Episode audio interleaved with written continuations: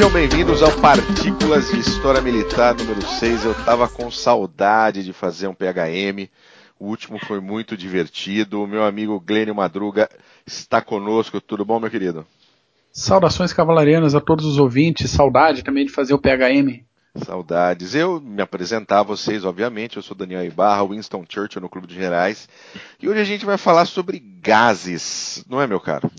Gases, gases. E, e curioso é que normalmente quando se fala de gases em situações bélicas, né, não situações de entretenimento, o pensamento vai para os alemães na hora, né? Só que a gente vai falar de gases diferentes do, dos que normalmente são lembrados. É verdade, a gente vai falar um pouquinho sobre o uso de armas químicas, mais especificamente do gás mostarda, né, Mac? Fala um pouquinho disso daí pra gente. Positivo, e o gancho vem que agora a gente está fazendo essa sequência de CGCast sobre a Primeira Guerra Mundial, né? E compensa a gente pegar esse famoso elemento aí da Guerra de Trincheiras.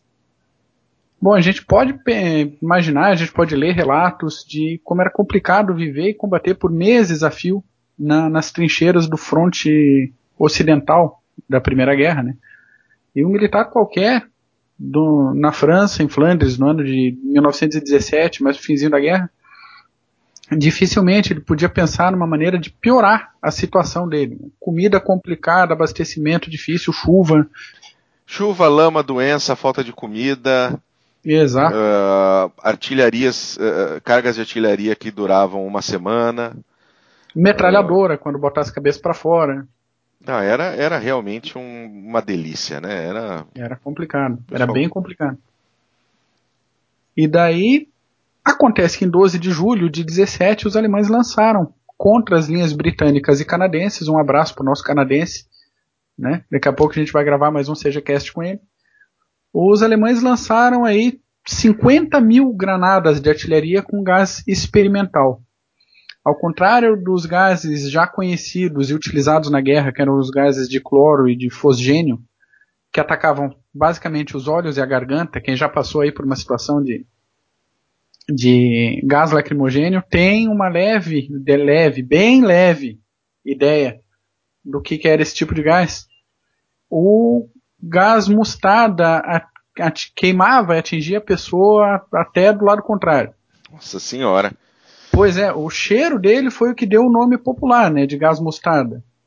Então, assim, de saída, o primeiro contato do, do gás nos combatentes, eles não percebiam o perigo imediato, mas com o passar das horas, o efeito do gás ficava mais evidente, né? Então, feridas pelo corpo inteiro, não só na, na, nas partes expostas diretamente ao ar, como até por debaixo da roupa. Cegueira, sufocação por feridas nas vias aéreas e por aí a coisa evoluía. Para ter um, um, uma noção, só na campanha de Ypres, que a gente pegou aqui o gancho de 12 de julho de 17, foram registradas mais de 500 mortes causadas diretamente pelo gás mostarda, e o uso dele permaneceu até os últimos dias da Primeira Guerra Mundial. É, a ideia do uso do gás uh, é para incapacitar o inimigo, né? Numa situação uhum.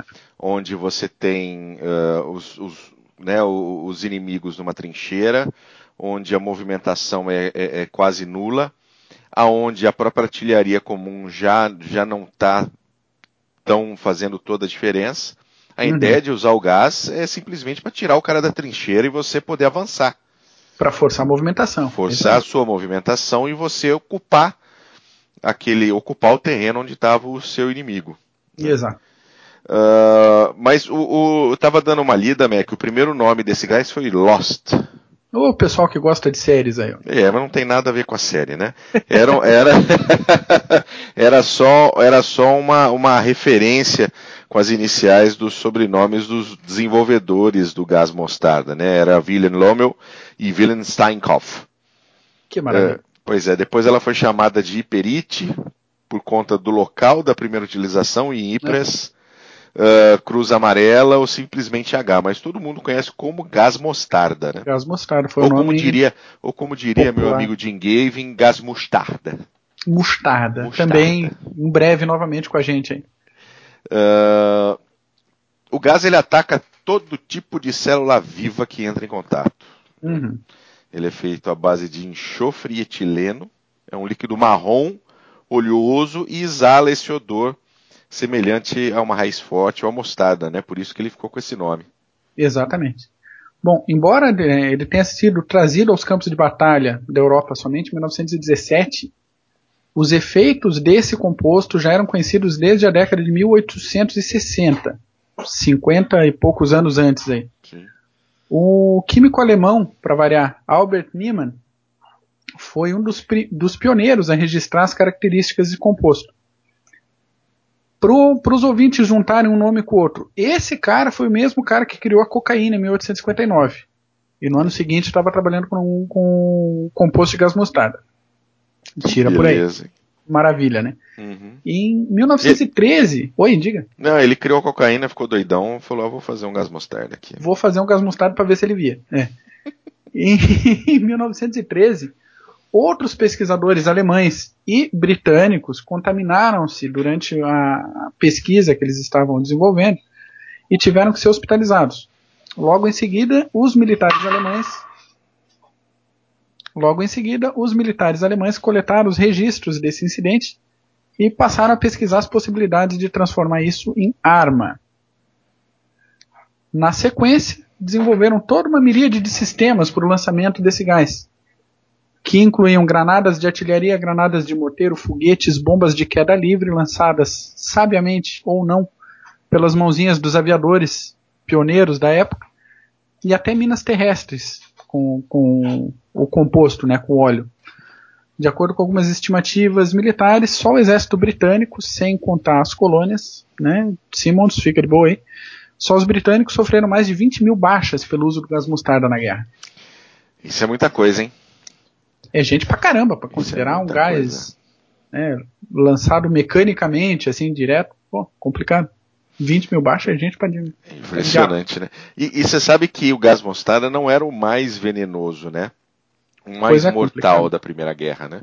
O uhum. índice de letalidade dele era de mais ou menos 20%, um, ou seja, um em cada cinco atingidos pelo gás morria, né? Mas o efeito já é gente para burro. Já é gente para burro. E, e, uhum. e, o efeito psicológico na tropa era enorme, né? as vítimas às vezes não sabiam que estavam sob ataque do gás. Né? Se ele não tivesse muito concentrado, ou se, ou se o ataque de artilharia não tivesse muito concentrado, você não percebia. Sim. Né? Ele muito concentrado e vinha aquela nuvem amarela para cima de você, você corria para botar a máscara né, e torcer para passar logo. Sim. Mas além disso, uh, o cara não sabia. E, e, outra coisa, né? Máscara de gás é só para proteger vias aéreas. Uhum. Ou seja, todo o resto do, do corpo entrava em reação com gás, né? É, e quanto mais o cara se desespera, mais sua, mais umidade tem, mais reação, mais ardência. E, e, e, era um gás pesado, né? Era um gás bem mais pesado que o ar. Ele ficava impregnado na trincheira, nos buracos, contaminava a água. Então era algo que, apesar de você conseguir retirar o, uhum. o teu inimigo da trincheira dele, era complicado você ocupar essa trincheira porque ela estava contaminada e você ia sofrer os danos do gás. Né? Pois é, acabava. Todo mundo acabava se ferrando um pouco com a, com a utilização do gás, né? Tanto quem ficava na trincheira quanto quem saía da trincheira e os outros ocupavam. Não, não adiantava muito. Até dispersar o gás era, era difícil, levava bastante tempo. E, e em, em 17, uh, os britânicos, né, que obviamente protestaram com o uso desse tipo de gás, também resolveram usar, né? Já que eu tô no, já que eu tô no pau, vamos, vamos terminar com esse negócio. A arma tá aí, né? Ela tá aí. E vamos usar. A quebra da linha Hindenburg em 18 deve-se muito ao uso do gás, né?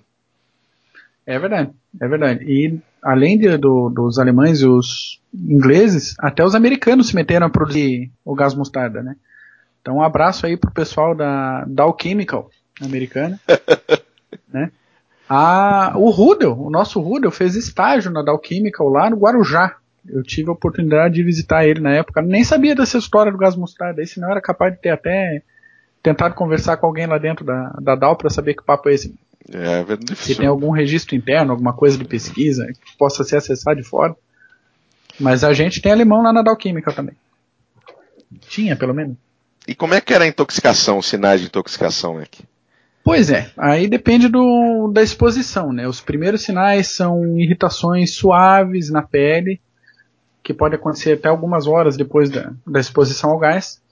Depois as áreas afetadas de pouco em pouco vão ficando amareladas e as feridas começam a abrir pelo estufamento da, da, da pele, né? Do, Sim. Da epiderme. Os olhos ficam avermelhados, lacrimejantes, saliva aumenta, a cegueira temporária se instala e dor extrema em todas as áreas atingidas. Outros sintomas podem incluir congestão nasal, dor nas vias aéreas, rouquidão, crises de tosse e falha respiratória. Uma exposição mais prolongada ao gás acarreta em náuseas, diarreia e dores abdominais. Então, vê quanto mais tempo a pessoa fica exposta, mais profundos os danos. Né? As mortes acontecem normalmente em poucos dias, mas a recuperação pode levar até meses ou não haver recuperação completa. Alguns efeitos de longo prazo incluem cegueira definitiva, cicatrizes enormes, danos respiratórios permanentes e aumento do risco do câncer. Até hoje não existe antídoto para o gás mostarda, mesmo ele tendo sido desenvolvido na década de 1860. Caramba. E o uso foi condenado, né, mundialmente depois da guerra, banido pelo Protocolo de Genebra de 25, mas, é. né, sabe como é que é a guerra, né? É, uma coisa é escrever, de... outra coisa é cumprir, né? É, não, não tem, não tem diferença. Uhum. E os britânicos jogaram gás sobre os bolcheviques durante a intervenção na Rússia, né, durante a Revolução Russa em 18. Um abraço pro Zuca. Um abracinho pro Zuca. Franceses e espanhóis usaram no Marrocos durante os anos 20 italianos contra as guerrilhas abissínias e japoneses na China e na Manchúria no final da década de 30. todo mundo reclamou, mas todo mundo continuou usando, né? É, se dá, se pode trazer algum tipo de vantagem em batalha, o cara não tá nem aí. Pois é. E, e, interessante que isso durante a Segunda Guerra continuou, né? Não o uso, mas a a situação de ficar ressabiado com o inimigo, né? Os próprios britânicos tinham estoques enormes de gás mostarda, milhões de toneladas de gás mostarda, bem perto do fronte de batalha. Para caso os alemães resolvessem lançar os primeiros ataques de gás, a resposta já estava na mão, já tinha ali como, como retornar. Quando, quando a gente conversou sobre esse negócio dos estoques de gás, eu fiquei pensando assim, a, a logística da guerra já era um negócio tão complexo, ainda tinha que ter logística para coisa que talvez numa dessa de repente fosse ser usado. Né? Impressionante. Pois é, difícil, cara. Uh, durante a Segunda Guerra também, em dezembro de 43, um navio americano carregado com duas mil granadas de gás foi atacado perto de Bari, na Itália. Foi um ataque aéreo, aéreo né? Aérico, uhum. é, coitado. Ah, é? Uma boa, é, não, não, a boa parte da carga. boa parte da carga caiu no mar. Uh, ah, 600 militares americanos acabaram expostos uhum. e 60 morreram. Né? Um para 10. Um pra, ah. E alguns civis italianos também. Para ver, tá aí. Quando a, a, gente acabou de falar do esquema da logística de, de complicada, né? teoricamente não era para dar problema nenhuma. Daí aí deu, né? Aí como é que explica que morreu o italiano civil por gás mostarda americano em 43? Pois é. Depois disso ainda, se já não tivesse dado rolo suficiente, o gás mostarda foi usado na década de 60 durante a guerra civil no Iêmen. 20, ano de, 20 anos depois, o Saddam Hussein lançou gás sobre o exército do Irã e sobre a população curda do Iraque. Gente boa. Gente finíssima. Mais de 5 mil civis morreram pelos efeitos do gás mostarda no ataque feito sobre a cidade de Halabja em 1988.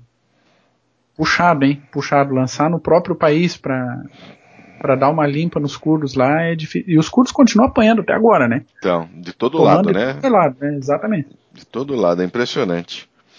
Uh, essa, acho que esse é o último, último uso registrado, né?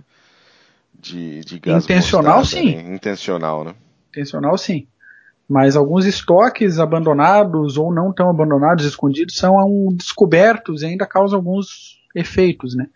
Em 2002, uns arqueólogos que escavavam o presídio de São Francisco toparam com um depósito desses. Então teve gente hospitalizada, toda uma manobra de logística para retirar o depósito de gás, todo o negócio. O que, que o gás estava fazendo lá, né? Difícil, assim, para manobrar a informação. Em 2010, agora, um pescador trouxe a bordo da, do barco dele algumas embalagens antigas, bonitas, que estavam lá boiando no mar, perto de Nova York. Aí que quase toda a tripulação foi queimada e hospitalizada por Nossa. conta do gás. Alguns, algumas embalagens, né? Cara, vai saber se não era nem o, mesmo gás lá do, de 43 que Exatamente. circulou o Mediterrâneo, estava boiando, 70 anos depois estava boiando perto de Nova York. Mas você sabe que nem, nem tudo nem tudo são tempestades, né? O, hum. o, gás mostarda ele também já salvou vidas e muitas, né? Ué? Após, depois da Segunda Guerra, né, pesquisadores né, começaram a se debruçar né, sobre os efeitos do gás e, e, e fazer todo tipo de pesquisa. Uhum. E essa característica de atacar toda a célula viva acabou por desenvolver prime os primeiros tratamentos de quimioterapia para câncer. Pô, com gás mostarda? Exatamente. Coisa linda, hein? Bom, para alguma coisa tinha que servir esse negócio. Pra alguma né? coisa boa tinha que servir, além de matar é os outros, né? É verdade, é verdade, ainda bem. Maravilha, meu querido Mac. Eu acho que por hoje é só. É isso. Eu espero que você, ouvinte, tenha gostado. E logo, logo a gente está com a segunda parte do Fronte Ocidental. Nós vamos gravar amanhã e logo, logo colocar para a gente fazer o restante, né? A partir de 17, fazer 17 e 18. A gente fez 17, 14 18. até 16, né? Vamos fazer agora de 1917 1918, Fronte Ocidental. Depois tem Fronte Oriental. O e... tão esquecido, desprezado Fronte Oriental da Primeira Guerra. Vamos falar do Fronte Oriental, gente. Vamos falar do Fronte Oriental. Maravilha, Mac. Grande abraço para você. Ouvinte, Outro. um abraço. Boa semana. Tchau. Valeu.